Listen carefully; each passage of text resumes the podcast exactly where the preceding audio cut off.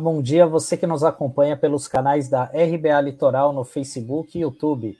Estamos na web rádio RBA Litoral, uma iniciativa da Fundação Setaporte. Hoje é quarta-feira, dia 3 de novembro de 2021. Começa agora mais uma edição do jornal Manhã RBA Litoral. E desde já agradeço aqui os nossos companheiros aqui dos bastidores, o Gianluca, o Norberto, e também dá bom dia ao Douglas Martins. Bom dia, Sandro. Bom dia, Gianluca. Bom dia, Norberto. Bom dia a você que nos acompanha pelas plataformas digitais nesse 3 de novembro de 2021. Sandro, o que temos? Olha, a pauta tá cheia aqui. E antes de mais nada, Douglas, a gente tem que é, fazer uma moção de repúdio, que é um fato que ocorreu ontem, dia de finados, né? Dia para a gente lembrar os mortos. E ontem teve um um, houve, um, houve um ataque de um hacker ali no aplicativo do iFood que de pedir comidas, né? E de uma forma lamentável, né? O, foi hackeado supostamente por um terceirizado aí da empresa, né? Fazendo uma série de modificações aí na, no nome da, dos restaurantes e colocando palavras de mau gosto, como por exemplo Marielle Peneira, né? Fazendo alusão a Marielle, né, ex-vereadora do Rio de Janeiro, que foi cruelmente assassinada em março de 2018, né, é, e claramente ali com é, moções de apoio ao presidente Bolsonaro, ofensas ao ex-presidente Lula, né, enfim, então, é, contra as vacinas, né, e a gente tem que abrir o jornal lamentando esse tipo de postura, principalmente por ser dia de finados, né, em ofensa a memória da Marielle, né, que foi uma guerreira, né, e é impressionante que quase quatro anos depois da morte dela, o quanto ela ainda incomoda certos setores da sociedade. Então, eu queria já registrar esse desabafo aqui logo no início do nosso programa, antes da gente entrar nas pautas do dia, Douglas. Se você quiser complementar a respeito disso. Me solidarizo com você né, nessa repulsa, esse comportamento absolutamente inadequado, particularmente numa data que é uma data para muita gente é, de comoção. Vamos lembrar que nós estamos aqui né, lamentando, chorando né, a morte de mais de 600 mil pessoas no país por essa pandemia associada à negligência governamental no trato dessa questão e é exatamente esse governo negligente que é apoiado por esse bando né, que atua nas mídias digitais. Nós vemos falando aqui no nosso jornal da impropriedade com que são tratados esses eh, piratas da rede digital, na verdade, sabotadores, né? Da comunicação digital nas redes, desde o impulsionamento em massa de notícias falsas, que passa por uma organização criminosa que é financiada por gente interessada em que o regime como esse permaneça para favorecê-las, a despeito das decisões que têm sido tomadas no sentido de conter essa gente, o episódio a que você se relata deixa muito explícito que eles continuam aí, né? E que eles não têm limites. Que se trata efetivamente de uma militância pela delinquência, né? Então, é, me solidarizo né, a você e é nossa função fazer o que a gente faz aqui todos os dias, advertir para que não há compatibilidade nenhuma é, entre uma sociedade socialmente sadia e essa gente que tem um comportamento é, delinquente e mórbido, né, e que se infiltra e que se mantém e que promove esse tipo de atividade como uma atividade que seja aceitável. Nós não podemos normalizar isso. E resta saber né, se as autoridades vão apurar quem foram os responsáveis por essa sabotagem, porque isso é sabotagem, né, Sandro, nas redes digitais. É, com certeza, Douglas.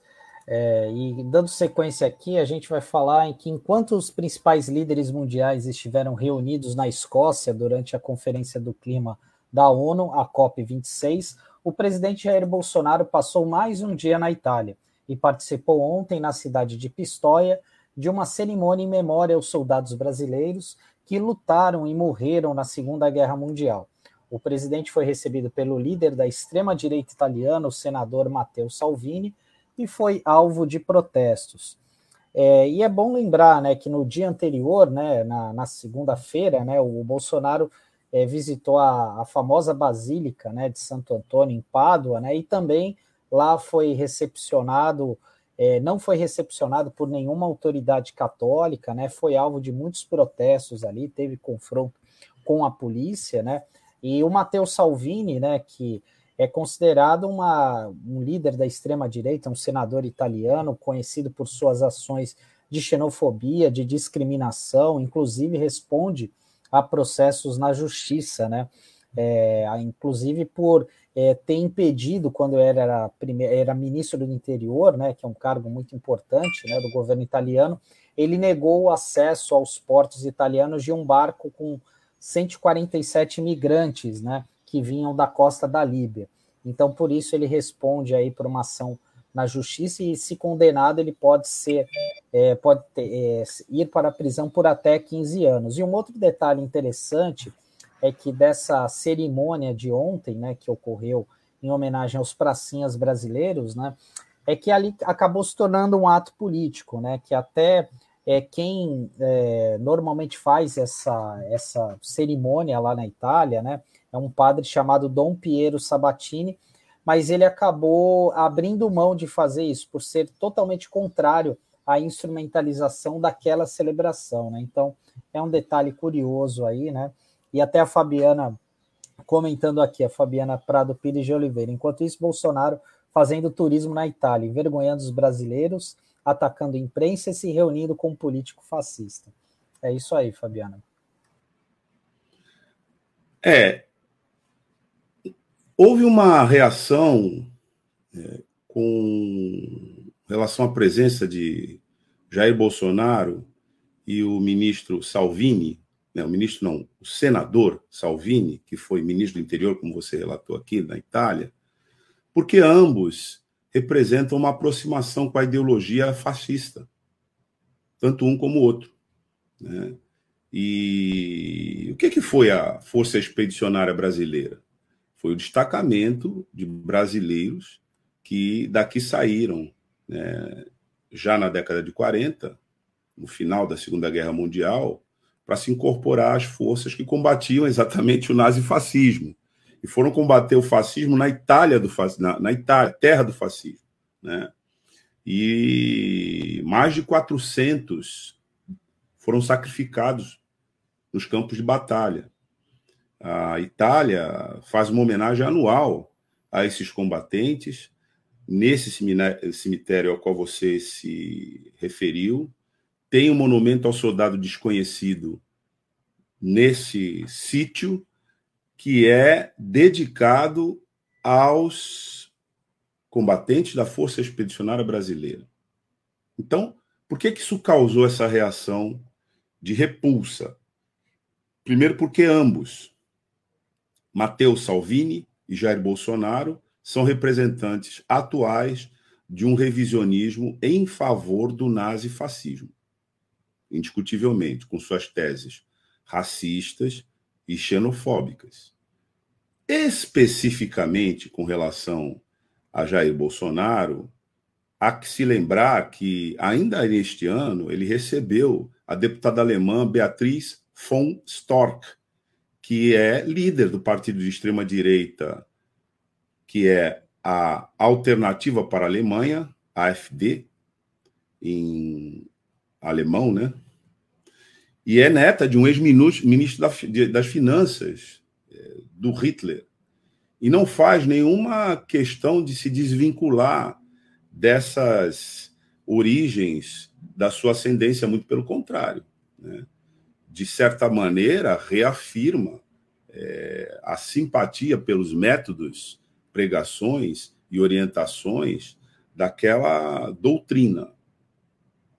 E ela foi recebida com pompa e circunstância recentemente aqui no Brasil.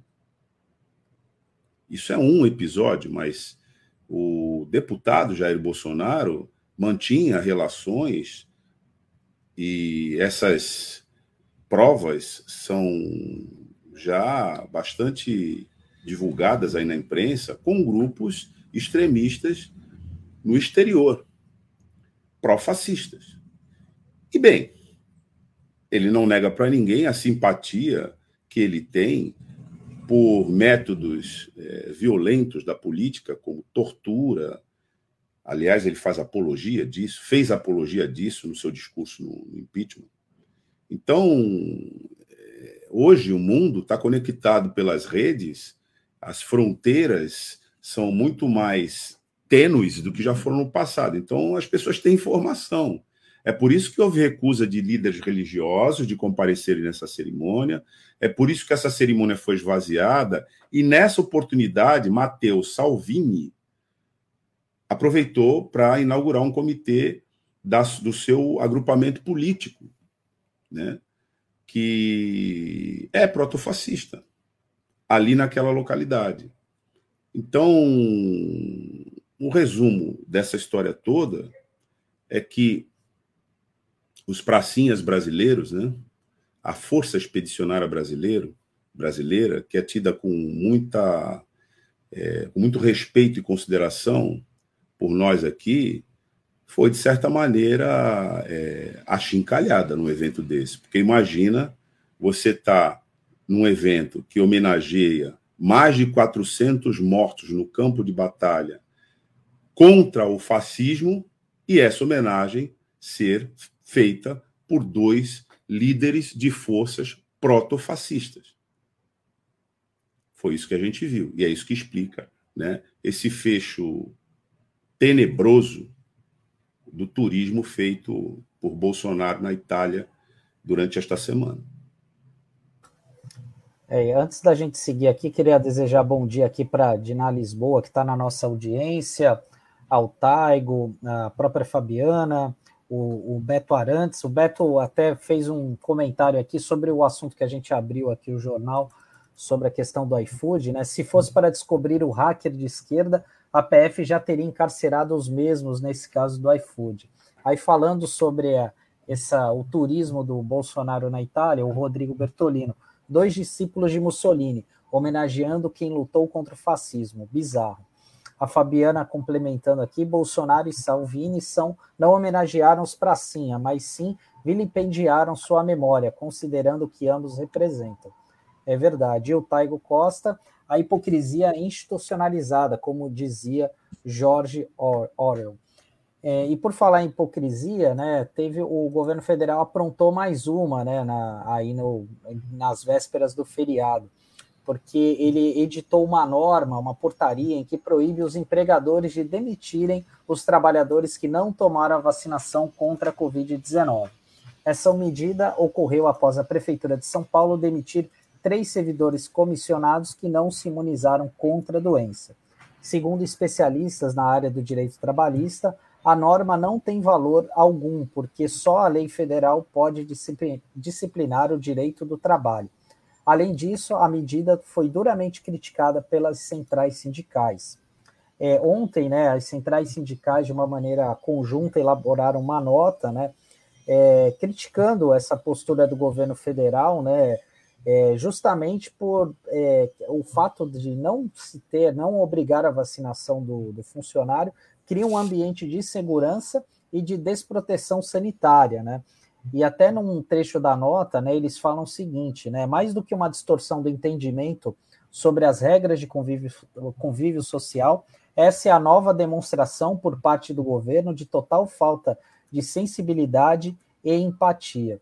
E um dado curioso, Douglas, dessa situação, né, além de ir contra a, o que se espera, né, é, de desestimular a vacinação com uma medida como essa, é por qual será, qual o motivo né, que o Ministério da Saúde não assinou essa portaria? Né? Essa que é uma, é, é uma dúvida que eu fiquei, né? Então é, é, é impressionante como o governo age mais uma vez para boicotar a, a, vacinação contra a Covid. Qual foi a parte do relatório da CPI da Covid que esse governo não entendeu? Quem for se dar ao trabalho de ler esse relatório vai verificar que no rol dos crimes cometidos, vários deles dizem respeito à conduta, ou por omissão ou por ação, atentatória à saúde, à sanidade né, é, coletiva. O governo, seja ele qual for, nesse caso, tem a obrigação, que não é uma obrigação só moral e ética, que efetivamente tem, mas é uma obrigação jurídico-normativa de se somar aos esforços que todos estamos fazendo no mundo inteiro de combate à pandemia. Uma portaria desse tipo vai no sentido contrário. É uma, é uma portaria que dá continuidade à postura da, do negacionismo sanitário. Porque, veja, à medida de você é, não permitir que pessoas que não estejam imunizadas circulem em ambientes sociais, essa é uma medida necessária. Ela vem sendo, por exemplo, adotada com a flexibilização, né, de acordo com o índice de vacinação da população, para circulação em ambientes é, coletivos. Então, para você poder circular, você tem que apresentar o seu comprovante de que você está imunizado. Em alguns, algumas localidades do país, a imunização já está indo para a terceira dose. Então, uma coisa tem a ver com a outra. Mesmo assim, especialistas questionam as medidas de flexibilização, sem o distanciamento, etc. Tudo isso que a gente está vendo. Então, essa medida de exigir que seja apresentado um comprovante da imunização para acessar fisicamente o ambiente de trabalho onde outras pessoas estão, ela se alinha com esse procedimento. Só isso. Porque isso vem sendo aplicado em todos os espaços onde isso acontece. Não foi por conta disso que o presidente da República deixou de é, comparecer, na verdade foi impedido, depois teve toda uma discussão de que não foi impedido, etc. e tal, num jogo aqui do Santos, quando passava né, o seu um trecho né, do seu longo veraneio de quatro anos que ele pretende ter aqui na nossa região, por que ele não foi no estádio? Não foi porque ele não apresentou o comprovante? Foi por isso. Isso foi uma atitude contra o presidente da República? Não, isso foi uma atitude em favor da saúde pública. Então, essa medida que agora este governo negacionista tenta impugnar com uma portaria inconstitucional, não vamos entrar aqui no mérito da inconstitucionalidade dessa portaria, inconstitucionalidade chapada, é mais uma linha de continuidade do negacionismo. É uma espécie de cloroquinato administrativo, que é essa casta da cloroquina que se instaurou no nosso país. Então, nós estamos vivendo um regime do cloroquinato. Né? Essa gente, esses é, insanos que estão à frente da máquina pública, teimam todas as oportunidades que têm de colocar a saúde pública em risco. Então, na verdade, uma portaria desse tipo, evidentemente, não, não é nem juridicamente é, relevante, porque ela é atentatória a outras medidas na hierarquia normativa importantes, a começar pelo decreto emergencial que o próprio presidente da República assinou. Mas não é só por conta disso, é porque ela é mais um exemplo, depois do fecho da CPI, com aquelas informações contidas no relatório final, o cloroquinato volta a atacar. Mas uma razão para a gente concluir, né, Sandro, que a gente precisa se livrar dessa gente o mais rápido possível, em legítima defesa agora. Exatamente, Douglas. É, tem dois comentários aqui muito relevantes da Fabiana é, sobre esse assunto aqui. É, portaria do Ministério do Trabalho é absurda. Portaria regulamenta a lei. E não há lei nesse sentido. Ao contrário, há legislação tratando da possibilidade de imposição de medidas coercitivas em prol da saúde pública, e o STF já julgou a constitucionalidade dessa lei. A legislação trabalhista estabelece a obrigação do empregador em zelar pela saúde e segurança do empregado. E o Beto Arantes, no dia que for uma Venezuela, pode ser que a vacinação seja feita na marra. É, lembrando uma declaração aí do Onyx Lorenzoni, que é o atual ministro do Trabalho e Previdência, né? E aí o, Beto complementando aqui, enquanto for uma democracia, o presidente for Jair Bolsonaro, vai ser respeitado o direito de todos, né? Foi complementando a fala aí do, do.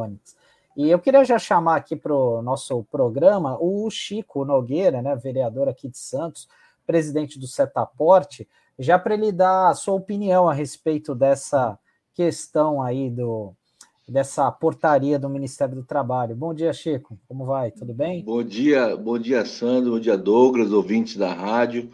É, eu estava ouvindo aqui o Douglas falando clorocrinato, né? Uma coisa, umas portarias. Na, diga de passagem, viu, Sandro? Esse governo ele tem governado com portarias, né? Seja na área do trabalho, seja no porto, tem a portaria 61. É só portaria, porque na realidade eles não estão governando, né? E é um absurdo, né? Porque, como você mesmo disse aqui, é, é o dever da empresa cuidar da saúde dos seus trabalhadores, na né? questão da segurança do trabalho, e, portanto, os sindicatos com certeza vão estar se manifestando, as centrais já se manifestaram a respeito do assunto, mas é, o ônus de não fazer é, vai recair juridicamente, Douglas pode até me, me complementar, em cima do empregador se ele não solicitar, independentemente tenha portaria ou não, porque ele é responsável um ambiente de trabalho ali que seja um ambiente saudável e que traga proteção para aqueles que estão no exercício da sua profissão. Então, com certeza, qualquer ação trabalhista vai, vai, vai em cima do empregador que não tomou as medidas cabíveis de procurar proteger o ambiente de trabalho. Então, acho que a portaria não vale de nada.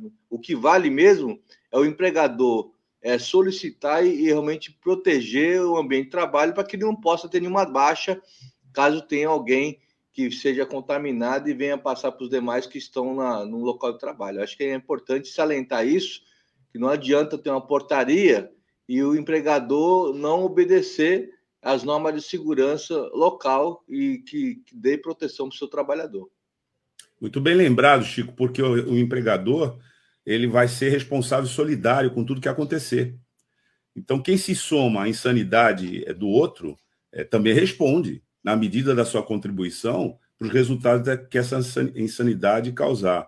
Existe um ditado popular, né, Chico, que diz que passarinho que voa como um morcego acorda de cabeça para baixo.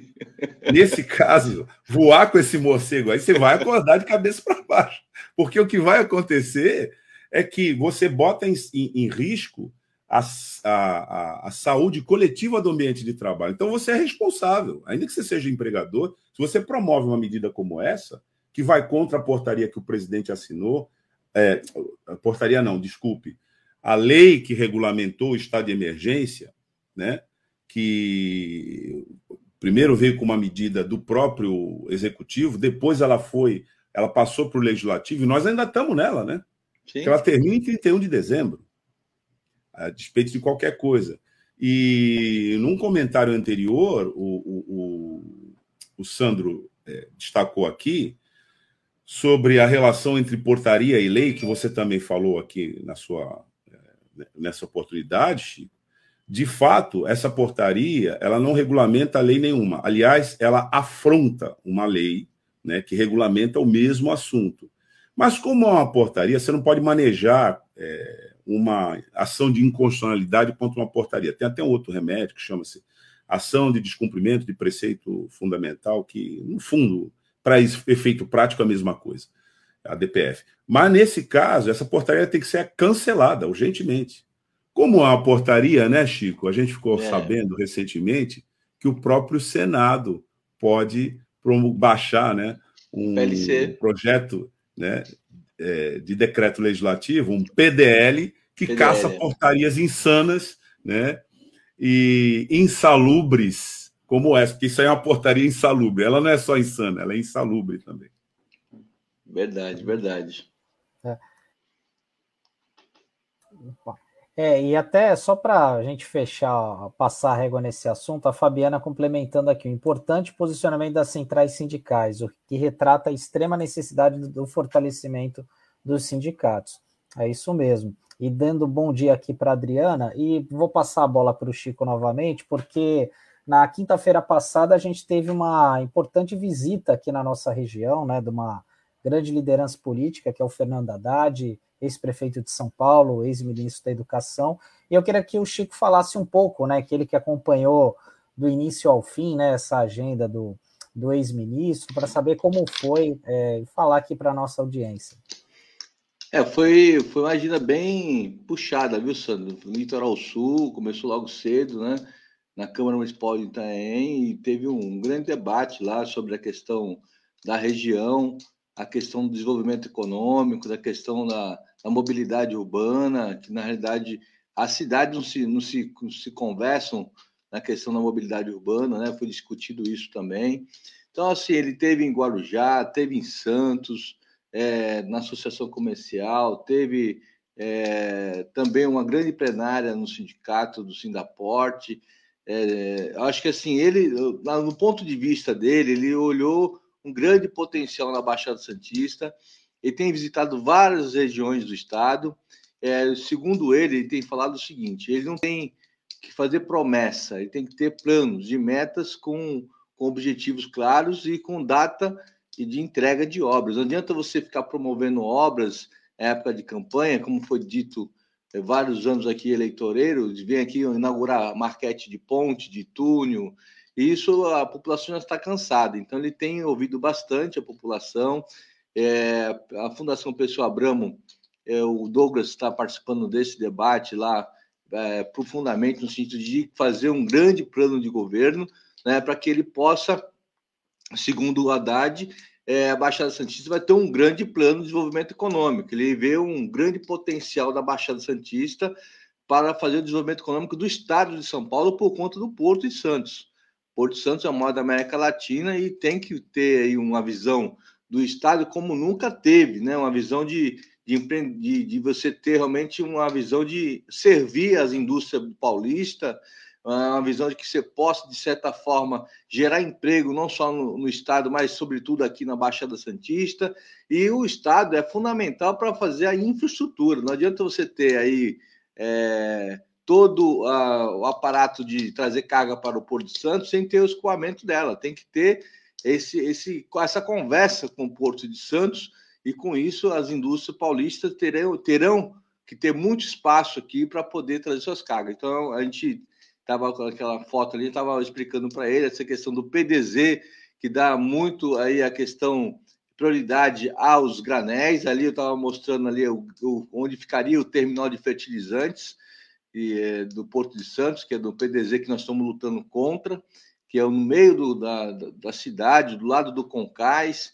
É um terminal que vai trazer muito risco para a cidade, então estamos brigando que isso não ocorra, né, para que possa realmente dar uma segurança para a comunidade santista e que gere emprego de qualidade. Então ele vê um grande potencial e é engraçado, só no dia seguinte o TJ é, deu concedeu uma liminar aí, um, uma autorização para o é, projeto lá da Praia Grande Andaraguá, que já está aí praticamente quase 10 anos parado, um projeto que pode gerar 18 mil postos de trabalho na região e um projeto que é de um complexo é, aeroportuário, de indústrias, então, assim, foi muito legal. Acho que deu a vinda do Badad aqui em Santos, deu bons fluidos aí para nossa região.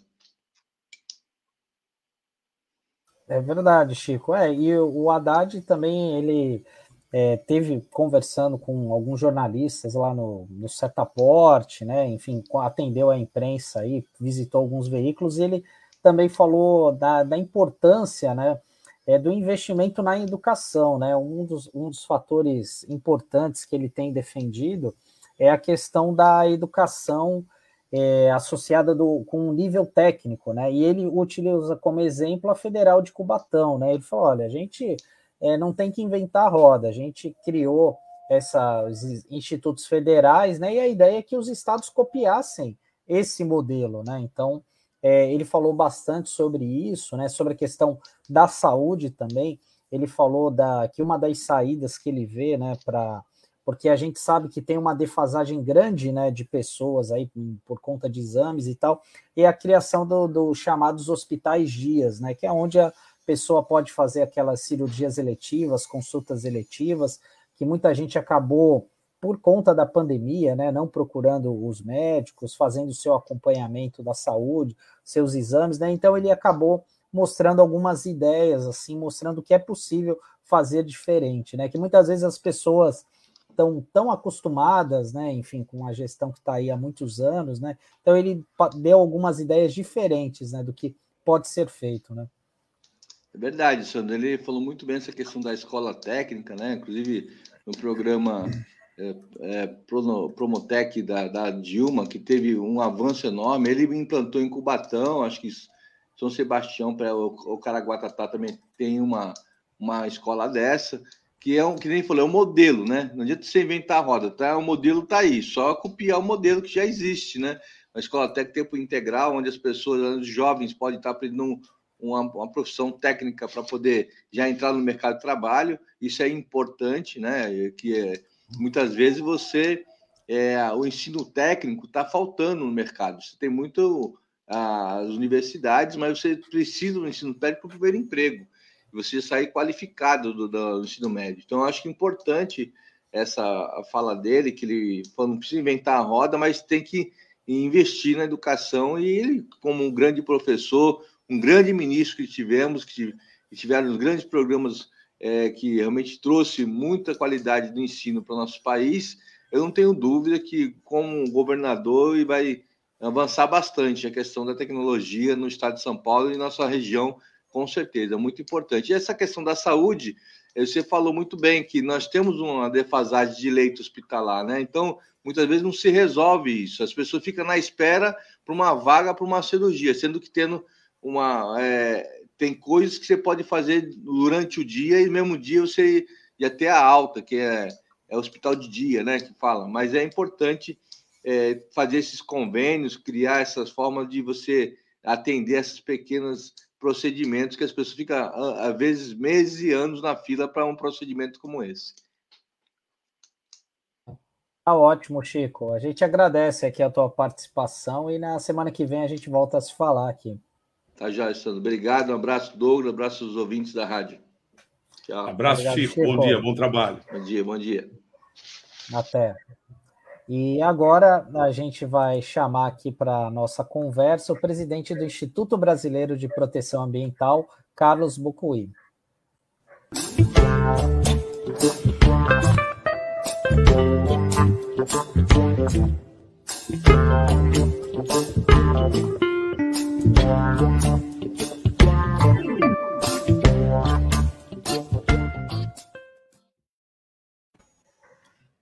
Olá, bom dia, Carlos, como vai? Bom dia, Sandro, como vai? Tudo certo? Tudo bem com você?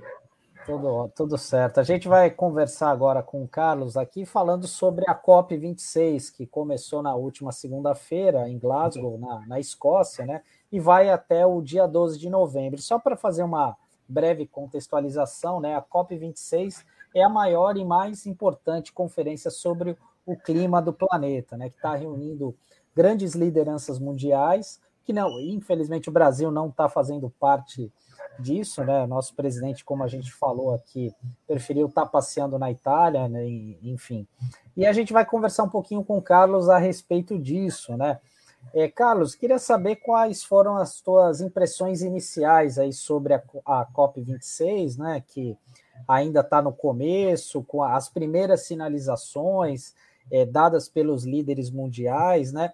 E talvez seja a primeira vez que a gente está realmente bateu aquele clima de urgência. Olha, é a última chance da gente conseguir virar a página. Qual foi a tua impressão? Bom, é, o que é, hoje motiva toda a performance dos países na COP é o último relatório do IPCC, do painel intergovernamental de mudanças climáticas, que coloca a questão climática num regime de emergência, é? em função da, da, da, constatação de que os avanços da temperatura global, em termos de aquecimento, eles têm tido uma, uma, uma expressão muito maior do que se imaginava. É? Então, aquilo que nós estávamos prevendo de um grau e meio possível para 2100, e ainda a meta é essa, na verdade, ele está é, muito próximo de nós. Né? Para se ter uma ideia, o caso brasileiro, nós estamos aqui com 1,7 graus de acréscimo no Brasil, na plataforma continental sul-americana, desde a época industrial. Né? E o Brasil, por incrível que pareça, ele é o quarto maior emissor de gases de efeito estufa desde então, porque o Brasil contribuiu muito para o aquecimento global com a mudança do solo, com o desmatamento, com a liberação de carbono de nossas florestas. Né? O Brasil foi praticamente desmatado é, nesse século e meio. Então, essa é, urgência que hoje se coloca, ela traz uma responsabilidade comum para os países, né? E é bom sempre a gente lembrar de qual, qual é o, a gênese né, da, da, da, COP. Né? A COP ela teve início é, em 1989, quando Mikhail Gorbachev, saindo da Guerra Fria, ele é, entendia, e isso era um prognóstico estratégico é, do próprio governo russo, que nós teríamos no planeta guerras por posse de recursos naturais, é, principalmente em função de água. Né? E se não houvesse uma ação é, dos, das, das, dos países para se prevenir com relação a isso, é, nós teríamos um futuro sombrio. Né? Então, foi isso que deu origem, esses pronunciamentos muito fortes de Mikhail Gorbachev, em 89, é que acabaram dando origem a, a, a todos os tratados, né?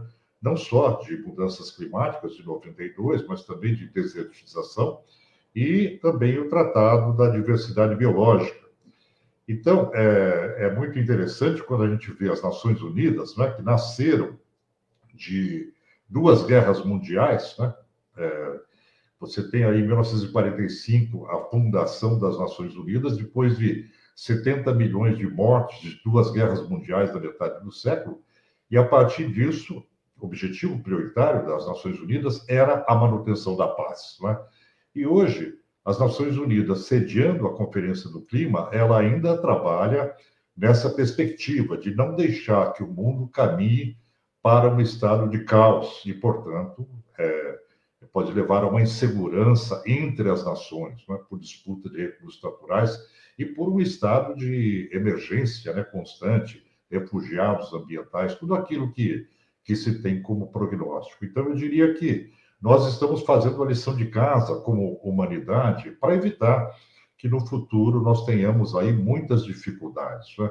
Agora, veja a situação do Brasil. Com 1,7 graus da plataforma continental, por ser um país mais quente, o Brasil já está sujeito a uma série de efeitos negativos das mudanças climáticas. Vide aí a crise hídrica no sudeste brasileiro, a desertização da região, do, principalmente da, da Caatinga, né, no Nordeste brasileiro, os incêndios do Pantanal, todos esses fenômenos que são naturais, mas acabam sendo potencializados né, pela, pelas mudanças climáticas.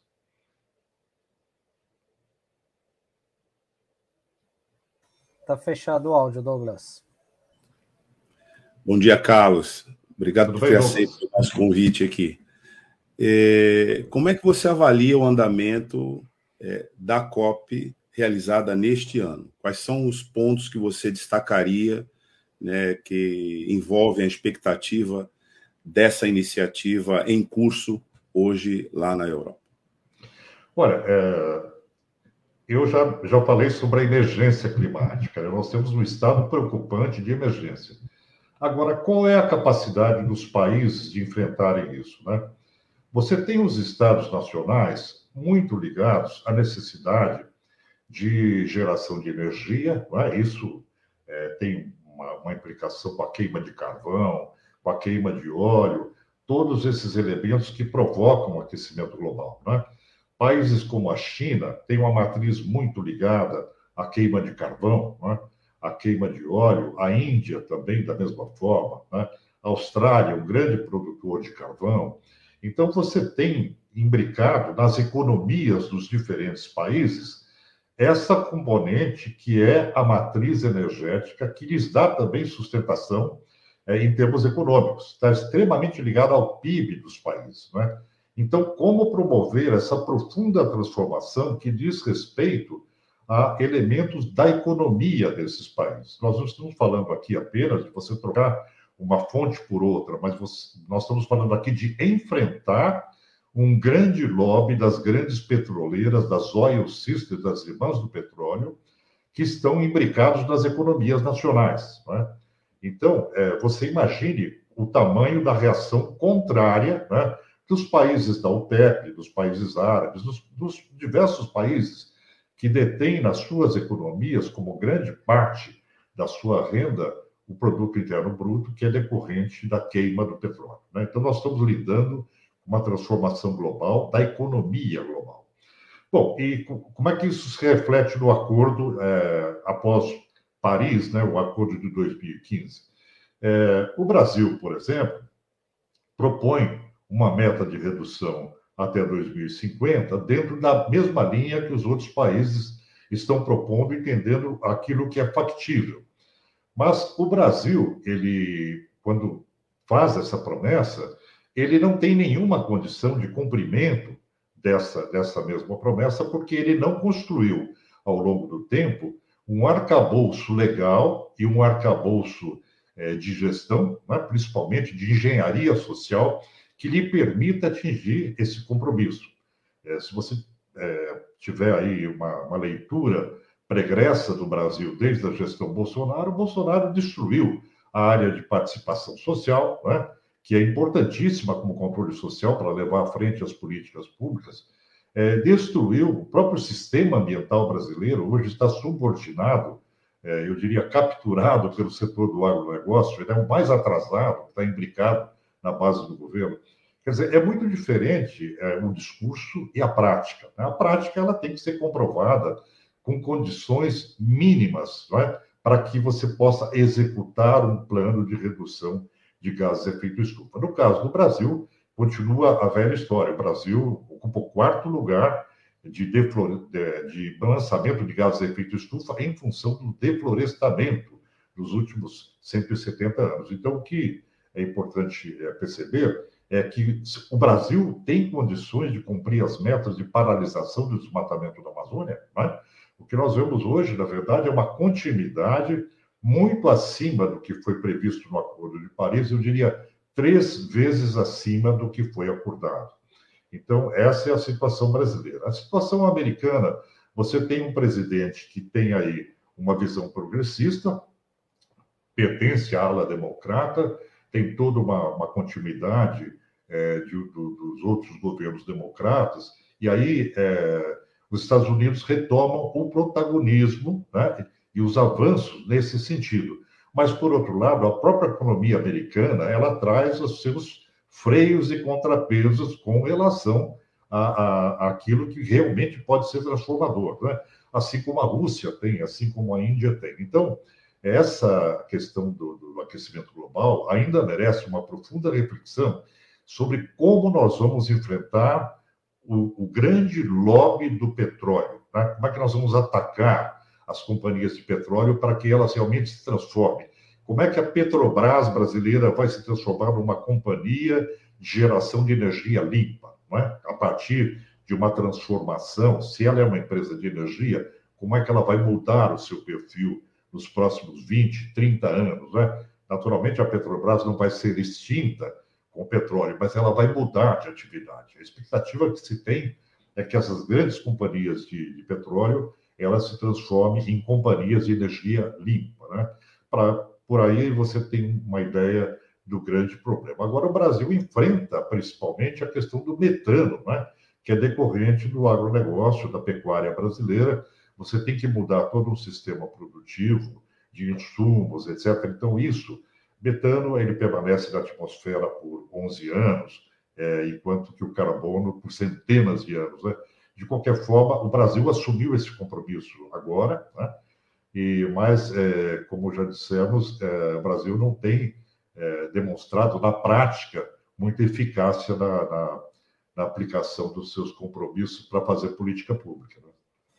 É, o Carlos, até esse ponto que eu queria abordar com você, né? Porque é, havia uma expectativa muito grande de como que o Brasil sairia nessa COP, né? Desde a saída do Ricardo Salles, né? Como seria. E a impressão inicial é que o Brasil, o Brasil se tornou uma espécie de párea mundial nessa questão ambiental após anos de protagonismo.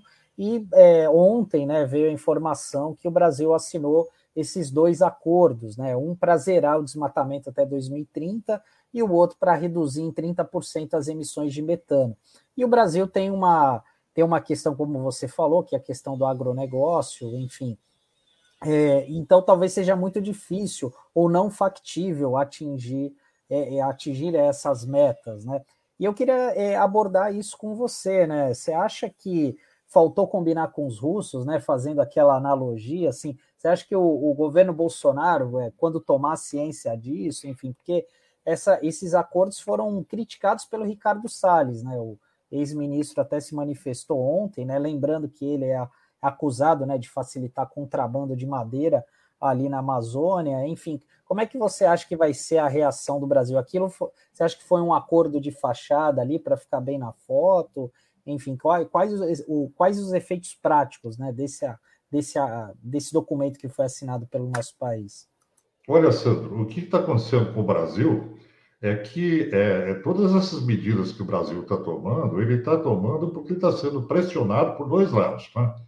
Internamente, porque os produtores de commodities do Brasil, seja aí é, do agronegócio, seja da pecuária, seja da, da mineração, da, do comércio de madeira, todos esses setores estão sob intensa pressão internacional com relação à regularidade dos seus produtos. Né? Então, o que acontece com o Brasil? O Brasil, para colocar os seus produtos no mercado internacional, ele tem que demonstrar a regularidade ambiental. E na gestão Bolsonaro, é, esses setores de exportação do Brasil, eles ficaram sob suspeição, né? porque o que se entende é que os produtos brasileiros, as commodities principalmente, que dependem do uso do solo, da, dessas questões todas referentes à emissão de carbono, elas é, não têm uma imagem limpa. Né? Você não consegue dizer que o Brasil hoje insere seus produtos é, no mercado internacional sem preocupação. Existe uma restrição com relação aos produtos brasileiros. E isso tende a ser uma norma internacional que, inclusive, pode chegar ao ponto de ser coercitiva, como, por exemplo, a Organização Mundial do Comércio é, pretende iniciar um processo de taxação dos países que poluem, né, que produzem à custa de, da emissão de carbono. Então, o que eles chamam de concorrência desleal. Né? Se o país cumpre todos os seus é, acordos né, internos, faz produção limpa, ele tem um custo maior da sua produção. E aqueles países que estão desregrados, que não se importam com a questão ambiental, têm um custo de produção muito menor, então concorrem deslealmente no mercado. Então, esse é um elemento importante para a gente avaliar que todos devem seguir a normativa, né, que é a normativa ambiental dos acordos internacionais. Então, esses setores brasileiros estão extremamente sob pressão internacional, estão pressionando o governo brasileiro para que o governo brasileiro melhore a sua imagem. Né? De outro lado, o próprio governo brasileiro ele está sendo pressionado internacionalmente porque a imagem do Brasil chegou no pior nível que nós pudéssemos imaginar. Né? A gente nunca imaginou, e há 10 anos atrás, que a gente ia chegar nesse ponto hoje de perda de trânsito internacional. Veja a situação de Bolsonaro na Itália, no G20, completamente isolado. Né? É, inclusive, a, a piada foi que quando ele pisou no pé da Angela Merkel, a Merkel respondeu: só podia ser ele mesmo. Quer dizer, é, é, uma, é uma imagem muito negativa do presidente brasileiro e do próprio Brasil. Isso é ruim para todo o tratado internacional, por exemplo, para a questão do Mercosul. Né? Então, mesmo para fechar o acordo do Mercosul, que seria importantíssimo para o Brasil, e vem, está aí engavestado há muito tempo, é, o Brasil não conseguiu viabilizá-lo em função da pressão, principalmente é, dos parlamentares do, do mercado é, europeu, aliás, da União Europeia, preocupados com o mercado comum europeu, principalmente os alemães, né, que são muito firmes com relação à questão ambiental. Então, todo esse, esse nível de pressão interna, porque os produtores brasileiros pressionam o governo brasileiro para melhorar a imagem, e a pressão externa dos outros países faz com que o Brasil tenha que caminhar naquela história da maré que levanta todos os barcos. Né? O Brasil ia junto ia ficar, ia afundar. Né? Então, é, a questão nossa aqui é, é nos assegurarmos se o Brasil está fazendo um discurso, se é pura retórica, ou se ele vai realmente caminhar nesse sentido, né? porque a penalização internacional vai ser forte, daqui para frente vai ser forte. E eu acho que o Brasil, infelizmente, por conta da perda da sua capacidade de leitura científica, por conta da perda da sua engenharia social, da capacidade de construção de um governo para a gestão ambiental, o Brasil não tem condições de cumprir o que está prometendo. Ele teria que refazer esse grande arcabouço normativo é? de aplicação de multas ambientais que ele deixou, ou seja, nós temos que reconstruir a área ambiental brasileira para chegar no resultado que se espera dos acordos internacionais. Cunha, é exatamente sobre esse ponto que eu gostaria de te ouvir. Nós temos uma mudança regressiva da matriz energética no nosso país, né? em vários pontos do território nacional, e aqui no estado de São Paulo não é diferente. Ao mesmo tempo, a gente também tem um processo que vem sendo denominado de reprimarização da nossa economia, é, com a produção de commodities, né, particularmente é, grãos, né, soja, né, que está sendo exportada. Nosso principal cliente é a China. Né? E, inclusive, com efeitos devastadores em termos de é, realidade não só socioeconômica, mas também urbana. Falamos com você aqui de Santos, que tem o maior porto do país e que está sendo capturado por este grupo para se transformar num imenso silos com todas as consequências de dano ambiental que isso implica, né? Desde o lançamento de partículas na atmosfera em regiões é, densamente povoadas, como o armazenamento de um subproduto necessário aos fertilizantes, que é o nitrato de amônio, que causou aquela explosão pavorosa em Beirute, e a gente, pelos projetos do Plano de Desenvolvimento e Zoneamento do Porto daqui, pode armazenar uma escala dez vezes maior do que aquela que destruiu o porto e parte da cidade de Beirute. Nesse quadro, a gente vê que a nossa região, Brasil Central, portanto, pega uma parte importante ali do oeste de São Paulo, está afetada a produção de grãos. Portanto, e você já falou é, dos danos que isso causa no ambiente. A outra parte, que também é relevante, você falou, é a produção de alimentos com gado bovino produção de metano, etc. Então a pergunta é a seguinte: é, Bocuí. Com essa matriz em andamento, né, é, mobilizando a nossa economia para essa direção, formando grupos poderosíssimos econômicos, inclusive em aliança internacional, como é que você analisa a perspectiva da gente reverter, perspectiva que você coloca, que é absolutamente necessária, né? da gente reverter esse quadro aqui no Brasil? Que você já falou que o Brasil assume compromisso, não tem condição de cumprir, porque não, não adota providências práticas para fazer isso. Né? Como é que você analisa esse quadro, é, Bocuí, aqui domesticamente? Olha, é, o que você coloca, na verdade, é qual é o futuro do Brasil, qual é o projeto de nação que nós temos, né? em, que, em que instâncias vai se alicerçar a nossa economia. Né? Se você tem uma economia lastreada no setor primário, né, que é o caso de grãos, de commodities, de minério, é, você tem, na verdade, é, um, uma espécie de república das bananas, né?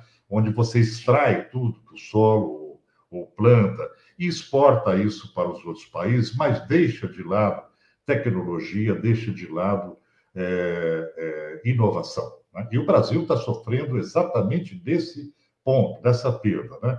Se você olhar o modelo brasileiro, por exemplo, a região é, do ABC paulista, das indústrias, depois isso transferido para a região de Campinas, para o Vale do Paraíba, onde você tinha polos de é, extrema é, inovação tecnológica, né, como São José dos Campos e, e a própria região de Campinas. Esse projeto de um Brasil mais moderno, né, de, do, dos vales de silício aqui no Brasil, que seriam a aplicação de tecnologia de ponta, isso retroagiu. Né? O Brasil, apesar de ter avançado em algumas áreas, como a área farmacêutica, o Brasil acabou ficando nas mãos disso que você coloca, que é o setor primário do agronegócio. Né? Hoje, o que toca o Brasil é agronegócio e a minério. Né? Então, a, a nossa preocupação é que o Brasil não saia desse círculo vicioso que é extremamente negativo. Né? O que nós temos hoje no Brasil é um governo federal que ele está alicerçado politicamente justamente sobre as bases mais atrasadas desse setor, né? principalmente do agronegócio. Né? Então, como fazer essa transformação para que o Brasil não se transforme numa república das bananas, né, praticamente lastreando a sua economia no setor primário? Nós precisamos de um projeto de nação, né? um projeto de nação que ele seja progressista, que ele é, invista maciçamente em educação, em informação em tecnologia. Né? Se a gente comparar as saídas que outros países tiveram nesse sentido, a Índia, na questão de informática, ela avançou muito mais do que o Brasil, né? na, na, na educação dos jovens. Então, você teve, é, principalmente hoje, quando você tem uma piada que diz o seguinte, que qualquer universidade do mundo tem alguns hindus trabalhando no setor de informática. Né? E é fato, a Índia acabou exportando mão de obra porque esses jovens foram preparados por uma educação que fez com que a Índia se tornasse um polo de excelência né, da prestação de serviços nessa área. Então, o que falta para o Brasil é justamente diversificar a sua matriz econômica. Não é? Nós temos que passar por isso. Você veja o grande problema que nós temos com relação à Amazônia. Não é? É, a capacidade de biodiversidade da região da Amazônia e o potencial genético brasileiro é fantástico, é um dos maiores do mundo, porque nós detemos patrimônio genético maior do que qualquer país. O Brasil tem 20% da biodiversidade planetária, né? Só que a gente nem mapeou o potencial ainda. Houve um último mapeamento da, da Amazônia, em termos de patrimônio genético, e se descobriram 1.200 novas espécies em pouco tempo. Né? Então, toda essa grande é, realidade natural brasileira, essa identificação do Brasil com o que ele tem de maior potencial e utilizar isso em termos de farmacologia, de é, banco genético, né? o Brasil não está fazendo isso. O Brasil não está fazendo a sua a construção do seu futuro baseado na sua riqueza natural. Né? Então, eu vejo com extrema preocupação o fato de não termos um projeto de nação que trabalhe com uma economia diversificada e que invista maciçamente conhecimento, em educação e ciência. Por outro lado, o que você coloca sobre ah, os impactos portuários, né? um dos pontos é, mais frágeis do Brasil, e as vulnerabilidades brasileiras estão ali muito presentes, né? é o licenciamento ambiental precário. Né? Porque você tem, veja a situação da Baixada Santista, você tem uma região pequena, né? É, geograficamente, onde você tem uma grande concentração de população, você tem um grande polo é, industrial em Cubatão, praticamente na, na, entre a Serra do Mar e a região do estuário, a região estuarina, que é muito frágil do ponto de vista ambiental, e você tem um dos maiores portos com metabolismo enorme, com estocagem de explosivos, como você mesmo citou. Então, como é que esse planejamento foi feito? Né? Que, que tipo de planejamento a gente utilizou para proteger a população? Não houve planejamento. Então, você tem uma dinâmica territorial que é comandada economicamente. Né? A decisão é pela logística, né? é pela maior facilidade de, é, econômica. Então, você tem uma grande concentração de populações e uma grande concentração de atividades humanas que muitas vezes não são compatíveis. Né? E a figura do licenciamento ambiental, ela ainda padece da percepção científica. Então, você tem que tomar a decisão do licenciamento ambiental a partir de uma profunda análise de riscos, né? de riscos à população do entorno, à segurança da população. Eu vejo a Baixada Santista como o grande laboratório brasileiro é, no sentido de verificar o nosso modelo civilizatório. Né? Primeiro, que é o antropoceno em pessoa, né? a grande concentração de pessoas e atividades em pequenos espaços acima da capacidade de suporte. E segundo, é uma dinâmica econômica que acaba sendo, é, eu diria, é, tomando as rédeas do processo, sem que você tenha um regramento necessário para a segurança da população. Carlos, é, a gente está chegando aqui no final. Tinha, quero fazer mais uma pergunta para você. É que chamou bastante atenção essa grande movimentação de governadores brasileiros ali na COP 26. É, salvo engano, são 13 governadores que lá estão. Eu acho que é um movimento inédito, né? E o que mostra é, quanto que a imagem do Brasil está desgastada, né? Enfim. E eu queria que você falasse um pouco como é que você vê esse movimento né, de, dos governadores e que efeito prático ah, isso deve resultar né, é, para a COP, investimentos, enfim, aqui para os estados. Olha, é, quando você tem um, um, governante que é negacionista, como o Bolsonaro, né, que é, quando a gente fala que mudou o Ministério do Meio Ambiente, que saiu o Ricardo Salles, na verdade não saiu, né? o Ricardo Salles indicou o seu sucessor. Quer dizer, toda a política ambiental continua sendo a mesma. Né? Então, esse perfil negacionista, ele acaba é, provocando um efeito interno, como o Donald Trump provocou nos Estados Unidos. Alguns estados que são mais progressistas, eles se descolam do governo federal e passam a agir de forma independente. É claro que os Estados Unidos têm uma configuração diferente, por isso que é Estados Unidos da América, né? você tem uma independência maior, do, dos estados para criar né, normatização, legislação. Você tem estados muito progressistas, como, por exemplo, o estado da Califórnia. Né? O estado da Califórnia praticamente é, é, levou a, a, uma insurreição contra o Donald Trump. Eles disseram: aqui não, aqui a gente não vai aceitar esse tipo de atraso. Né? Então, o que nós estamos assistindo no Brasil é que os governos subnacionais né, estão tomando as rédeas. Né? Isso faz parte da pressão sobre o governo federal. Né? Você tem governos estaduais muito mais progressistas, e isso é muito bom, porque isso demonstra que o Brasil não é o governo federal, né? ele é um conjunto de estados né, que tem políticas estaduais, e essas políticas dependem de outros mandatários que não apenas o negacionista que está hoje sentado é, na, na, na, direção nacional. Então, é, para falar sobre essa, essa questão específica, eu diria que é muito bom que os governos subnacionais eles assumam os seus papéis, assim como é muito bom que a própria economia ela se transforme por uma necessidade de mercado. Né? E é isso que nós estamos vendo. Nós estamos vendo setores econômicos celebrando contratos internacionais ou acordos internacionais para ficarem de uma, uh, uma imagem livre da pegada de carbono. Né? Isso é, é extremamente positivo. Agora, a pergunta é: é possível o Brasil mudar de perfil com o governo atual que tem? Né? Eu diria que não, porque você detém toda uma prática, por exemplo, com relação à proteção da Amazônia. A competência federal, ainda no Brasil, sobre as florestas nacionais, as unidades de conservação, elas são muito centradas no governo federal. Então, dependem muito da boa condução é, é, do, do, do, governo central do Brasil. Né?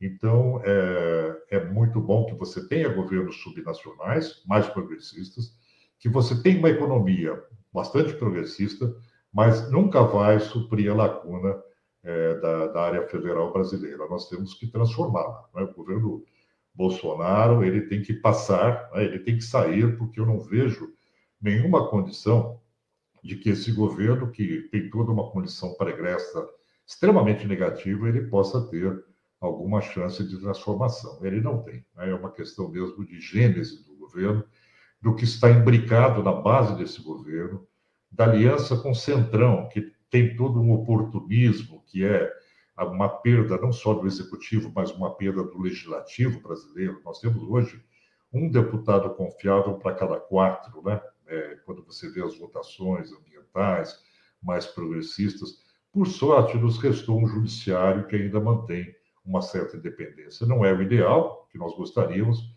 mas ainda há um judiciário. Mas, por outro lado, você tem o corpo intermediário, que é o Ministério Público Federal, né, que é o papel do fiscal da lei, onde o assento principal foi ocupado por um indicado do próprio governo federal, minando né, o controle social do Ministério Público. Então, eh, eu diria que a nossa situação é muito delicada do ponto de vista institucional. Né?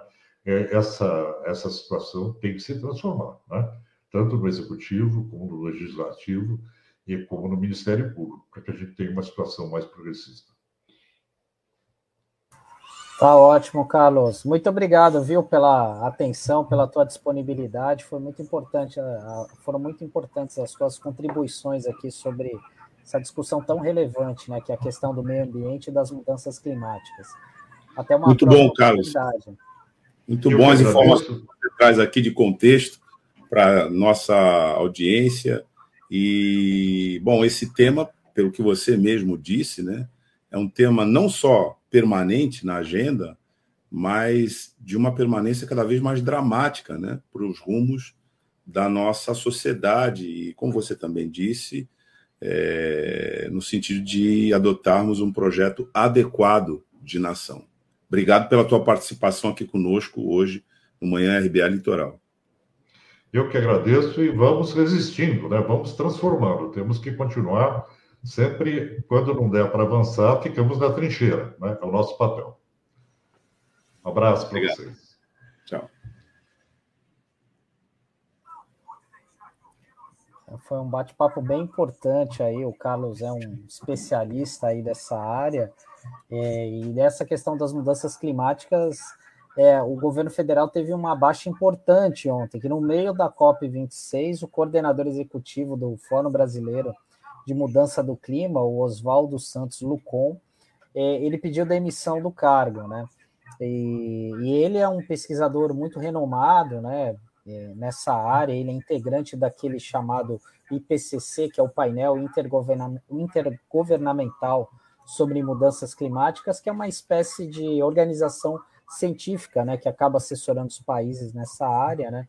E um entre um dos motivos que ele saiu foi a falta de investimentos, né? E até a BBC é, Brasil fez uma matéria dizendo que o Brasil nos últimos três anos é, cortou em 93% os gastos para estudos e projetos de mitigação e adaptação às mudanças climáticas. Né? Então, realmente fica difícil, né? Você ter uma postura, uma postura em relação a esse assunto e na prática não se confirma, né, Douglas?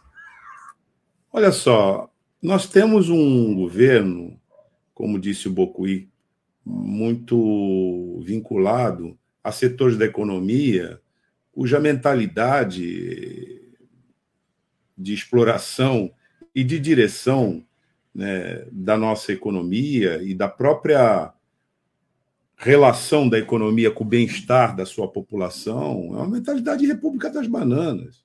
Né?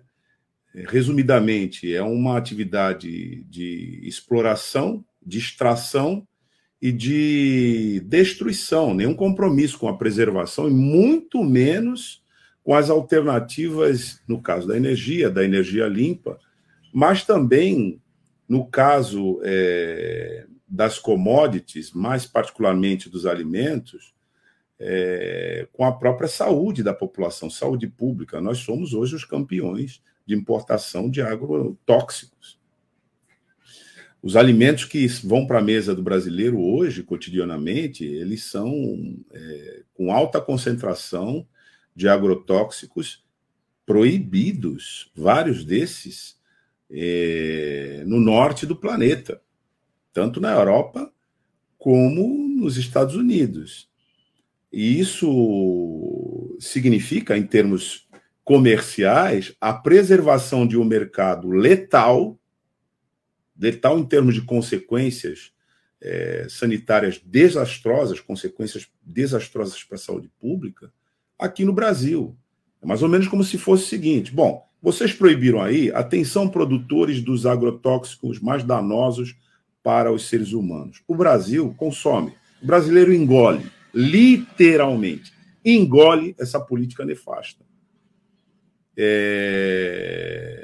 Sempre lembro né, da Larissa Mies Bombardi, que é uma professora da Universidade de São Paulo, pesquisadora, que fez e faz mapeamento dos agrotóxicos letais para os seres humanos no mundo e aqui no Brasil, e que teve que sair do país porque foi perseguida pelo simples fato de divulgar esse mapa é, da importação e da produção dos agrotóxicos aqui entre nós. Foi ameaçada, teve que ir embora.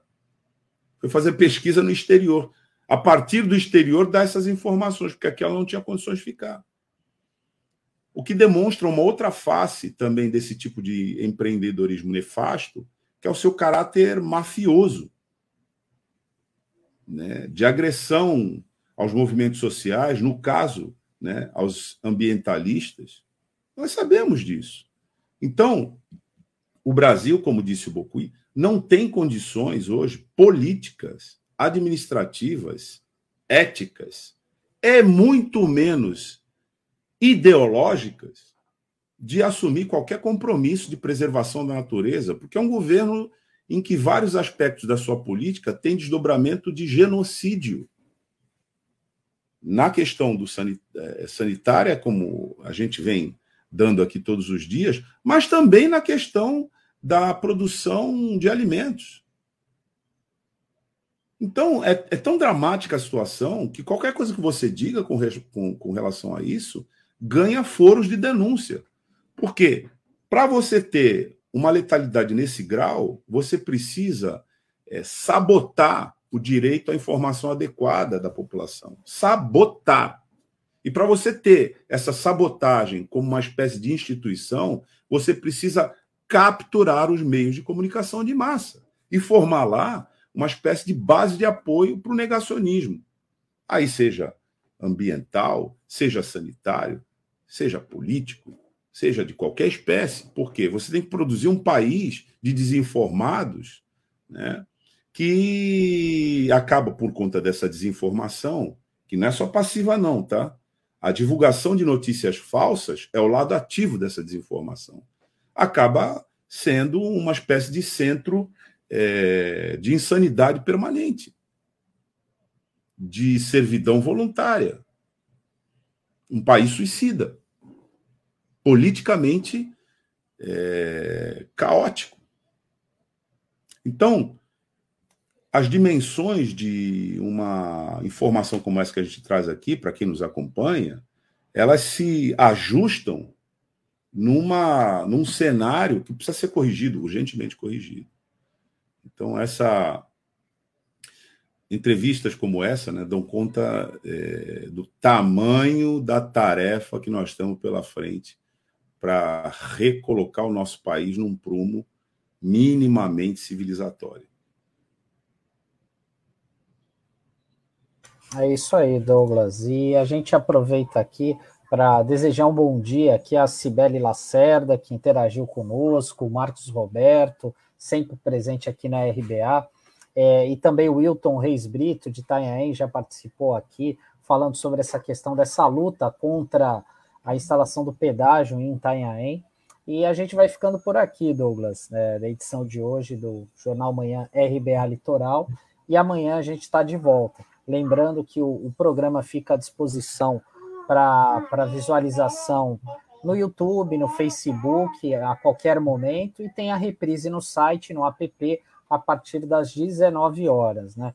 E também aproveito aqui para gente, para vocês darem o seu like, seguirem a nossa página, tanto no Facebook, no YouTube, recomendar aos amigos, colegas, né? Porque discussões como essa feita hoje, como o Carlos Bocuí, informações muito relevantes sobre essa questão ambiental, é, é, importante a gente disseminar e divulgar. E a gente, desde já, agradece o apoio de todos vocês. E é isso, é isso aí. Amanhã tchau, a gente está de volta às 9 horas. Tchau. Até amanhã. Rádio Brasil Atual Litoral é uma realização da Fundação Setaporte, apoio cultural do Sindicato Setaporte.